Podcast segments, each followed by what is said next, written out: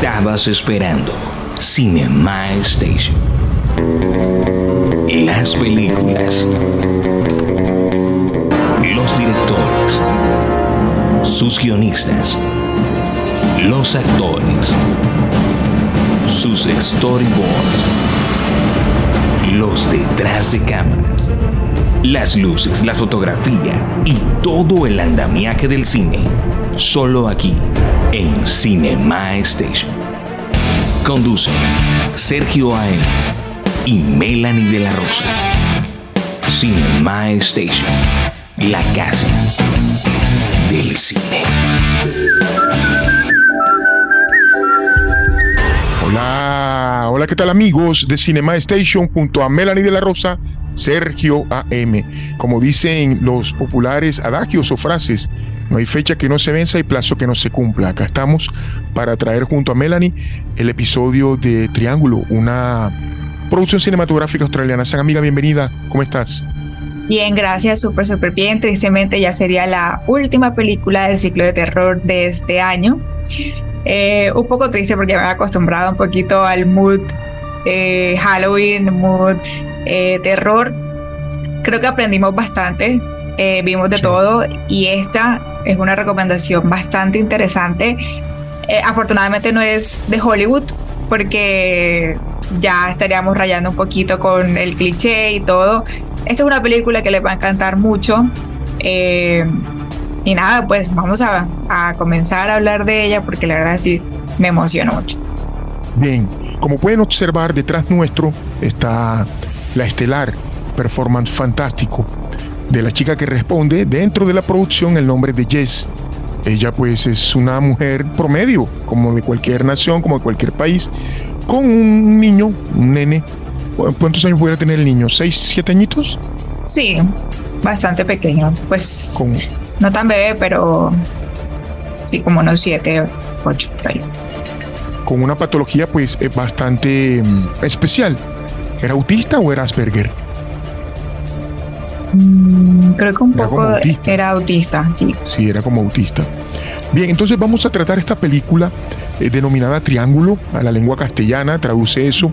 Es una producción australiana, como lo habíamos dicho con Melanie, no pertenece a Hollywood, totalmente independiente fue en parte financiada por la Lotería Australia, que se mide siempre a los proyectos cinematográficos de esa nación, eh, con un performance fantástico de la chica que vemos detrás nuestro. Una gran película, Sam, una película pues con un, una psiquis de ese personaje, un perfil psicológico de ella bastante eh, importante porque eh, dentro de ella había un poquito de ser sumisa, otra tenía el valor, la fuerza o la fortaleza mental, por llamarlo así, y pues em, una película con mucho, como tú siempre dices, con mucha semiótica, con mucho simbolismo, una de estas producciones que nos ponen a pensar y pues para mí un gran despliegue. ¿A ti, a ti qué tal te pareció? ¿Cómo la viste? Eh, este tipo de películas me gusta porque son las que juegan con el espectador, son las que te hacen creer eh, bajo unos simbolismos o bajo una narrativa bastante lineal, sencilla, pero luego se va complejando para que obviamente uno se enganche en la trama y al final uno quede loco. O sea, esas son las típicas películas que a uno le gustan, que de pronto uno ve como una vez al año porque es muy difícil realmente eh, esto no pertenece como a un género, o sea, podemos llamarlo suspenso, terror, porque pues tiene un poquito de eso, eh, un poco de gore o asesinatos, pero digamos que a lo que me refiero de esa fórmula de llevarte de un lugar a otro, de hacerte pensar, ese, tipo de películas, eh, pues hay muchas, sin embargo son joyas, para mí creo que son joyas porque uno queda encantadísimo por ese mismo hecho de que juegan con nuestras mentes, nos hacen creer algo después como el final y es muy debatible cosas como el final. Entonces uno eh, crea una conversación mental o conversación incluso con, con, la persona que lo vio y así, que es muy interesante. Es como, no, yo pensé que era así, yo pensé que iba a terminar tal, o que esto tiene sentido, el otro no. Es muy chévere a debatir este tipo de películas y lo mejor es su propósito detrás, porque no solo es de entretenimiento, no es solo mostrarnos, eh, pues darnos un poquito de terror o miedo, es simplemente, eh, pues es la complejidad y lo chévere de este tipo de guiones. O sea, uno no sabe qué esperar. Y y dentro de la película, o, eh, si cuando uno lo está viendo, pues empieza a tirar como hipótesis, como bueno, puede ser eso, puede ser aquello, y al final puede ser nada o que ni siquiera tiene sentido o la, o la lógica es totalmente ficticia. Entonces es muy chévere eh, y esta película lo tiene. Sí, me sumo a lo que Melanie acaba de decir. La película pues tiene parte de slasher. Mm, quienes están del otro lado escuchándonos en Spotify, saludos. Igual a quienes nos visualizan a través de YouTube. Gracias por el apoyo. Somos 1004 suscriptores, una comunidad pequeña, pero que a día a día y noche a noche vamos eh, creciendo. Lo mismo en la plataforma Spotify y las demás plataformas de alojamiento. vamos a entrar, vamos a seguir con los comentarios de esta película fantástica. Esta película tuvo una cantidad de adeptos porque esta película no es nueva, es una película que data del año 2009, es decir, esta película es de 2009, pero como siempre lo he dicho, es una producción de esas, como Melanie la describió, una producción fantástica que lo tiene todo. Usted puede llegar a pensar que es suspense psicológico, puede llegar a pensar que, que es drama, que es un thriller, que es, eh, tiene escenas de acción o secuencias de acción. Es decir, la película lo tiene todo y la película pues arranca, como lo habíamos dicho en nuestro inicio, nuestra apertura, arranca con un simbolismo de un accidente con una gaviota, ¿era? O una paloma, no recuerdo bien en el, en el auto, cuando ella va en el auto y como que ahí de una vez eh, van diseñando el presagio de que eh, podrían llegar a suceder cosas eh, que no tienen reversa. es una película que em, tuvo unas locaciones, una casa, un teatro, un auto, la carretera, un bote y lo que parecía ser un gran eh, dentro de estas eh, dentro de estos medios o dentro de estos vehículos se desarrolló la producción cinematográfica con una textura de la imagen más que maravillosa. Me gustó mucho la textura de la imagen, me gustó mucho la dirección de fotografía de la película, me pareció muy acertada, el vestuario de ella me pareció fantástico, más allá de que se van a una tarde pues eh, de un bote a navegar en el océano y todo esto, y pues ocurren cualquier cantidad de cosas. Pero pues em, para darte el cambio, em, una percepción mía muy personal, eh, creería, creería, si bien no nos lo mostraron, creería que ella estaba viviendo un sueño, pero ese sueño era un bucle. ¿A ti qué tal te parece esa proyección mía? Sí, eh, concuerdo, está dentro de mis hipótesis, porque digamos que hay muchas escenas en cortes, eh, está editada en cortes, que te hacen pensar como, bueno, esto pasó ahora o pasó hace rato. Entonces el tema del tiempo a uno también lo pone un poco loco, o sea, como audiencia. Eh, en plan como que tienes que seguirle la jugada y encontrar como, ah, listo, si ella de pronto tenía esto en tal escena, entonces la continua no lo tiene, es porque tal vez no pasó con, eh, de manera continua. Entonces hay que empezar como a unir cabos dentro de la misma porque eh, creo que la película nos pone un poco la perspectiva de ella, eh, que está perdida también, está buscando eh, cómo sobrevivir ante los eventos que aparecen, pero al final ella nos sorprende porque no era eh, el conocido, ella sabía muchas cosas. O sea, es como una de las hipótesis que yo eh, puedo decir es que listo, sí, ella estaba en un bucle constante para poder evitar un suceso que involucra pues al niño. Entonces es como esa forma de tratar de solucionar algo, pero te lo repites y lo repites. Y como es un bucle en el tiempo, ya ha pasado mucho. Entonces pues la escena inicial nos presenta como es la primera vez, pero obviamente eh, podemos deducir que esta puede ser como la tercera o la cuarta vez que, que, que, aparecen como varios personajes. Aquí lo tenemos detrás, un poquito de spoiler.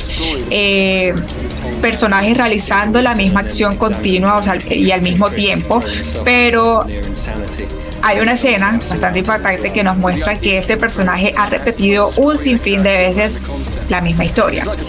Entonces, es interesante. Yo siento que de pronto un sueño no tanto, sino como eh, de algún modo ella pierde como el conocimiento, ese, ese eh, la noción del tiempo. Sí, o sea, más como para volverla a repetir y tal vez hacerla caer en los mismos errores o intentar cambiar un poquito la historia. Ella tiene que buscar otras maneras, pero no sabiendo qué pasó en su versión anterior.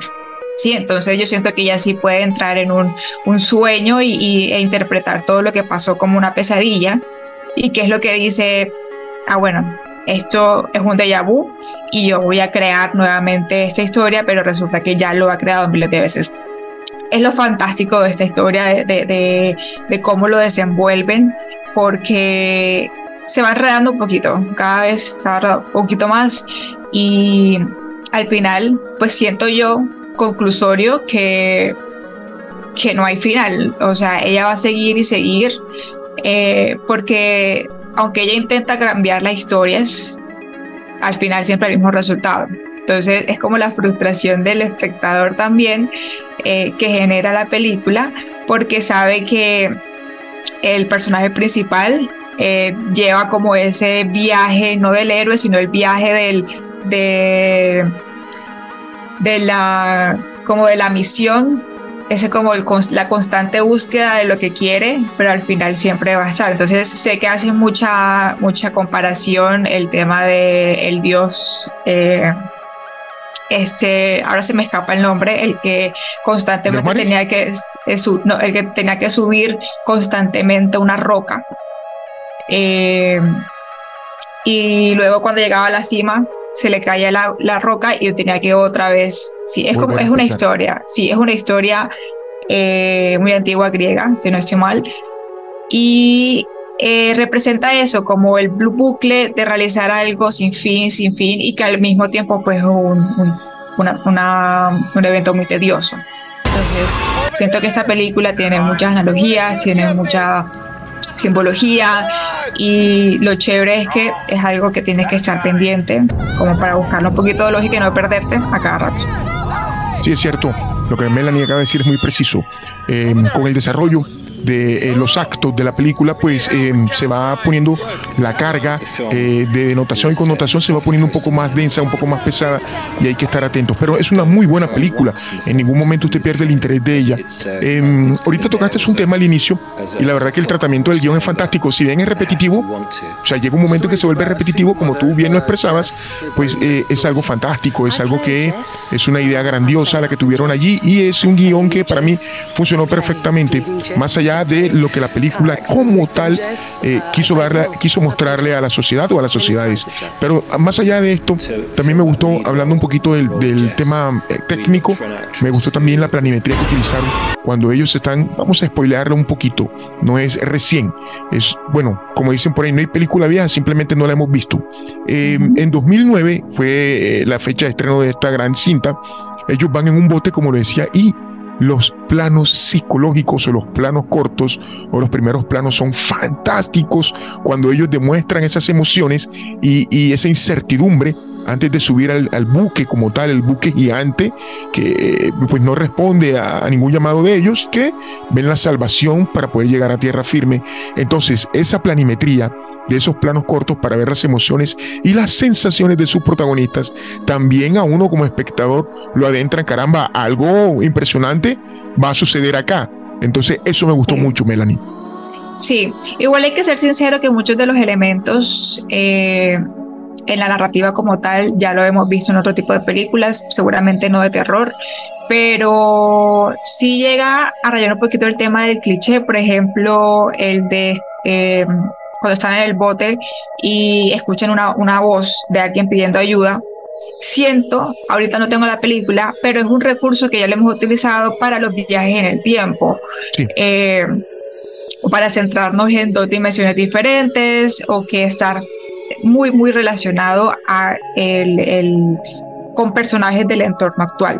Entonces, ese sí me pareció, o sea, ya tenía como la idea, como mm, de seguro pasa algo, y más porque tenía la premisa de que estamos hablando del triángulo, hay un barco, entonces tal vez podía estar relacionado con el triángulo de las Bermudas, con esto de que se desaparecen las cosas. Entonces, es muy chévere cómo uno conecta todo cuando va viendo la película, pues hay gente, yo no sé cómo lo hacen, que descifran muchas cosas y no ha pasado nada. O sea, tienen como de pronto ya un gran repertorio de películas o su lógica funciona demasiado rápido. A mí me gusta sorprenderme y no echarle tanta cabeza, pero hay cosas que uno ya las ve y dice, mm, de seguro puede pasar esto.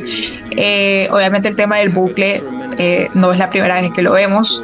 Eh, lo hemos visto en películas de acción, como intentar llegar a una misión y repetirla y repetirla hasta que intentar cambiar los sucesos y tal. Pero lo chévere de esta película, y creo que es la primera vez que lo veo, es una película de terror, en un contexto de terror, que, que aumenta mucho más el suspenso, creo que aumenta mucho más el, el, enganche por ser este tipo de trama.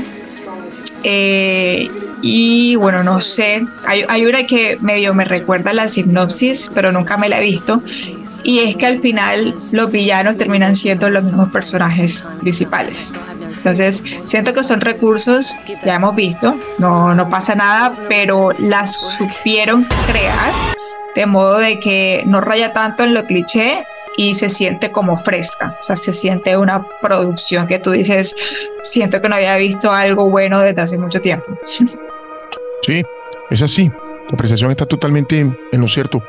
Em, Sabes también que parte de, del filme también fue muy interesante, o sea, cuando ellos están en esas escenas dramáticas de slasher y de gore y toda esta vaina que ya hemos hablado, cuando ella le dice a cada miembro de, porque también aquí se resalta algo, es el valor de la amistad dentro de la película. Ella le dice, confía en mí, sé lo que hay que hacer o sé lo que tengo que hacer, algo así dice ella, la chica, que es para que se vuelva a repetir todo, para que se vuelva a repetir todo lo que tú decías unos minutos atrás y creyendo ella encontrar en esa repetición de ese bucle temporal una solución, pues a todo lo que está aconteciendo dentro del entorno de la línea de tiempo que ellos manejan. Me gustó también la música que utilizaron la verdad que es, una producción, cuando las personas que nos siguen la vean, pues se van a dar cuenta que es una producción sencilla, que no tiene los grandes efectos em, de imagen. Es una película bien trabajada, muy bien lograda y se van a dar cuenta de lo que, los factores que decimos, la música, pues el vestuario pues de, de, la jazz bizarra o psicodélica, por llamarlo así, es como un pequeño eh, ¿cómo le llamamos? Una pequeña bolsa de fique en, la cabeza y un hacha, o una hacha, en realidad no sé cómo llamarlo. Entonces eso es algo que es fantástico, la forma como, como, como los confronta, como los ataca y pues cuando ellos llegan arriba al buque y ven la cantidad de, cuerpos que están allí y todo lo demás, eh, el, el, el, el, foley que meten ahí, el jumpscare, como el queramos llamar, en esa parte es algo fantástico. O sea, en realidad es una película que me gusta mucho.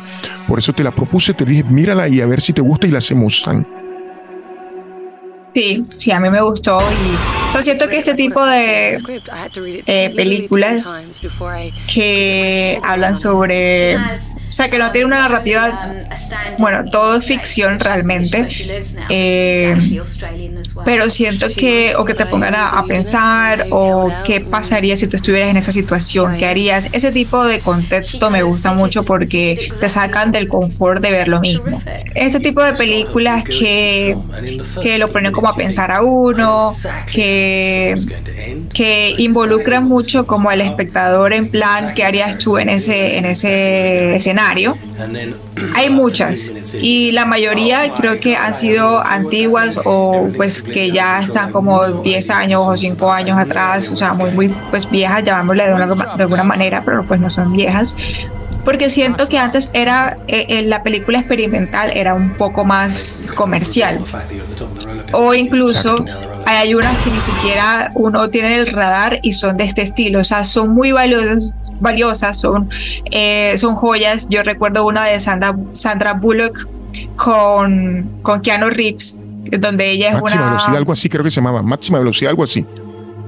Creo. Eh, Sí, bueno, de hecho ella tiene dos que o ya ve el futuro o, y hay otra en donde previene la muerte de su esposo, pero es una cosa loquísima que me encanta porque tiene este esto de viaje en el tiempo, de no recuerdo, entonces nos ponen al espectador como listo, tú estás igual que el personaje principal, vamos a ver qué pasa. Entonces, a medida que van pasando las cosas, uno va como, mm, ¿será que pasa esto? No, debería ser aquello. Es muy chévere, es muy chévere y... Eh, Creo que esto ha dado paso mucho a las películas interactivas, que no soy tan tan fan, porque igual sabemos que son eh, ya y los conductores creados, una narrativa creada que al final nos da la sensación que nosotros cogemos las cosas, pero no. Entonces siento que hay que explorar un poco más este tipo de películas y principalmente las antiguas, porque las nuevas, tristemente, estamos cayendo mucho, bueno, los creadores están cayendo mucho en vender live action, vender cosas que ya existen, pero pues de una forma más pues fácil de digerir. Eh, y siento que este tipo de películas está quedando un poquitico atrás. ¿La recomiendas? Sí, totalmente. Sí, es una propuesta que quizá lo que, lo que, lo que dijiste anteriormente, eh, vamos a encontrar muchas secuencias o muchas escenas de cliché, pero en realidad es una puesta en escena muy bacana, muy fantástica. ¿Y San, a la película cómo le fue? ¿Cómo la puntearon? Eh, bueno, para ser del 2009 está muy bien puntuada. puntuada. Eh, por la página está 79% y por la audiencia un 66%. Listo, pues le fue mejor, pues eh, un poco más de la mitad de lo que sabemos que le puede gustar a la audiencia. Yo siento que eh, lo, que habíamos, lo que hablábamos en el episodio pasado, que de pronto si, si, se vende mucho de terror, la gente tiene ese estigma de que, ay, no es miedo, entonces no hay muchos fans. O sea, fans va a haber demasiados, pero es muy común escuchar más gente decir, no, yo no la veo porque es terror. Y pues puede que tenga algo más, un plus en ese caso que realmente enganche y la gente pues no, no le dé esa oportunidad. Claro, y más que todo que tiene una línea psicológica, es decir, la película tiene, juegan como tú le dijiste, juegan con nuestras emociones como espectador, nos mantienen ahí y nos ponen a que recreemos en realidad lo que está pasando y que nos confrontemos. Es así la línea que ellos dan a conocer ahí, no de una manera directa, pero sí nos ponen a jugar, juegan con nuestras emociones. Es totalmente eh, cierto y acertado lo que acabas de decir. el 23 de noviembre se viene Napoleón. Ya viene el estreno de Napoleón para Latinoamérica. Colombia está ahí en esa lista. Es dirigida por Ridley Scott. Está estelarizada por el gran Joaquín Phoenix. Es una película que hay que ir a ver. Dicen que la actuación del actor mencionado anteriormente es fantástica. Igual ese tipo no tiene películas malas. Es uno de los grandes actores del cine pues contemporáneo y moderno, San. San, tus comentarios finales, amiga. Comentarios finales, como siempre, tener la oportunidad de las películas, así tengamos un pequeño prejuicio, tal vez por el póster, tal vez por la sinopsis. Uno no sabe qué joya realmente se puede encontrar y hay que apreciar cualquier trabajo.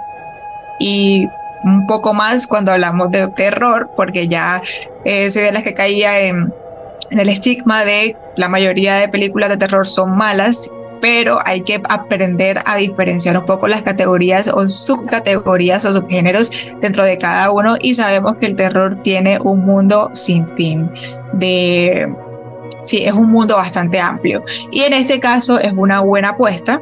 Es una apuesta, pues sí, tiene su terror, tiene sus, en lo que hablamos, estos jumpscares y todo, pero te va a poner a pensar mucho. Vas a quedar no traumatizada como uno siempre espera, sino realmente con una satisfacción de haber visto algo muy interesante. Bien, compartan el episodio, suscríbanse al canal, nos hacen crecer, nos hacen felices, nos motivan para seguir llevando toda esta serie de contenidos para ustedes.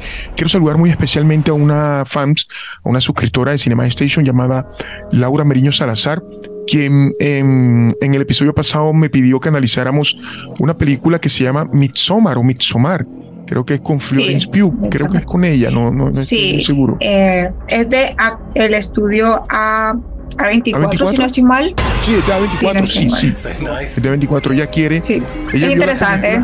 Podemos ella hacer. vio la película y quiere escucharte, quiere escucharme frente al análisis de lo que ella observó. Yo le dije que le iba a hablar contigo eh, para pues tomar la decisión de, de, de, de, ver qué hacemos en el próximo episodio. Ya también está por ahí el Justiciero 3 eh, capítulo final, eh, donde se reencuentran Denzel Washington con Dakota Fanning, la niña con la cual trabajó cuando era una nenita.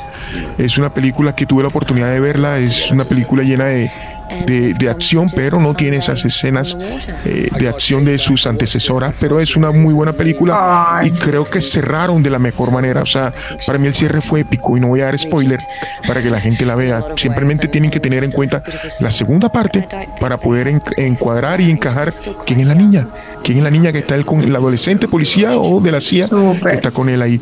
San es una película muy bacana, El Justiciero 3. Ya vamos a cuadrar nosotros internamente para ver qué hacemos el próximo episodio. Bien, mis comentarios finales es disfruten del cine, disfruten de todas las cosas que están ahí eh, y contribuyan contribuyan con todos estos creadores, estos realizadores eh, cinematográficos que se toman un tiempo para ofrecernos cosas que sean del agrado nuestro o que marquen algo dentro de los tiempos que nosotros estamos viviendo. San amiga, gracias. No, un placer. Y nada, nos vemos en el próximo episodio. estaremos ahí colgando en las redes cuál va a ser la película. Hay muchas, la verdad, y lo que se viene también. Muy bien, nos reencontramos la próxima semana para seguir hablando de muy buen cine. El Señor les bendiga, nos vemos, chao. Chao.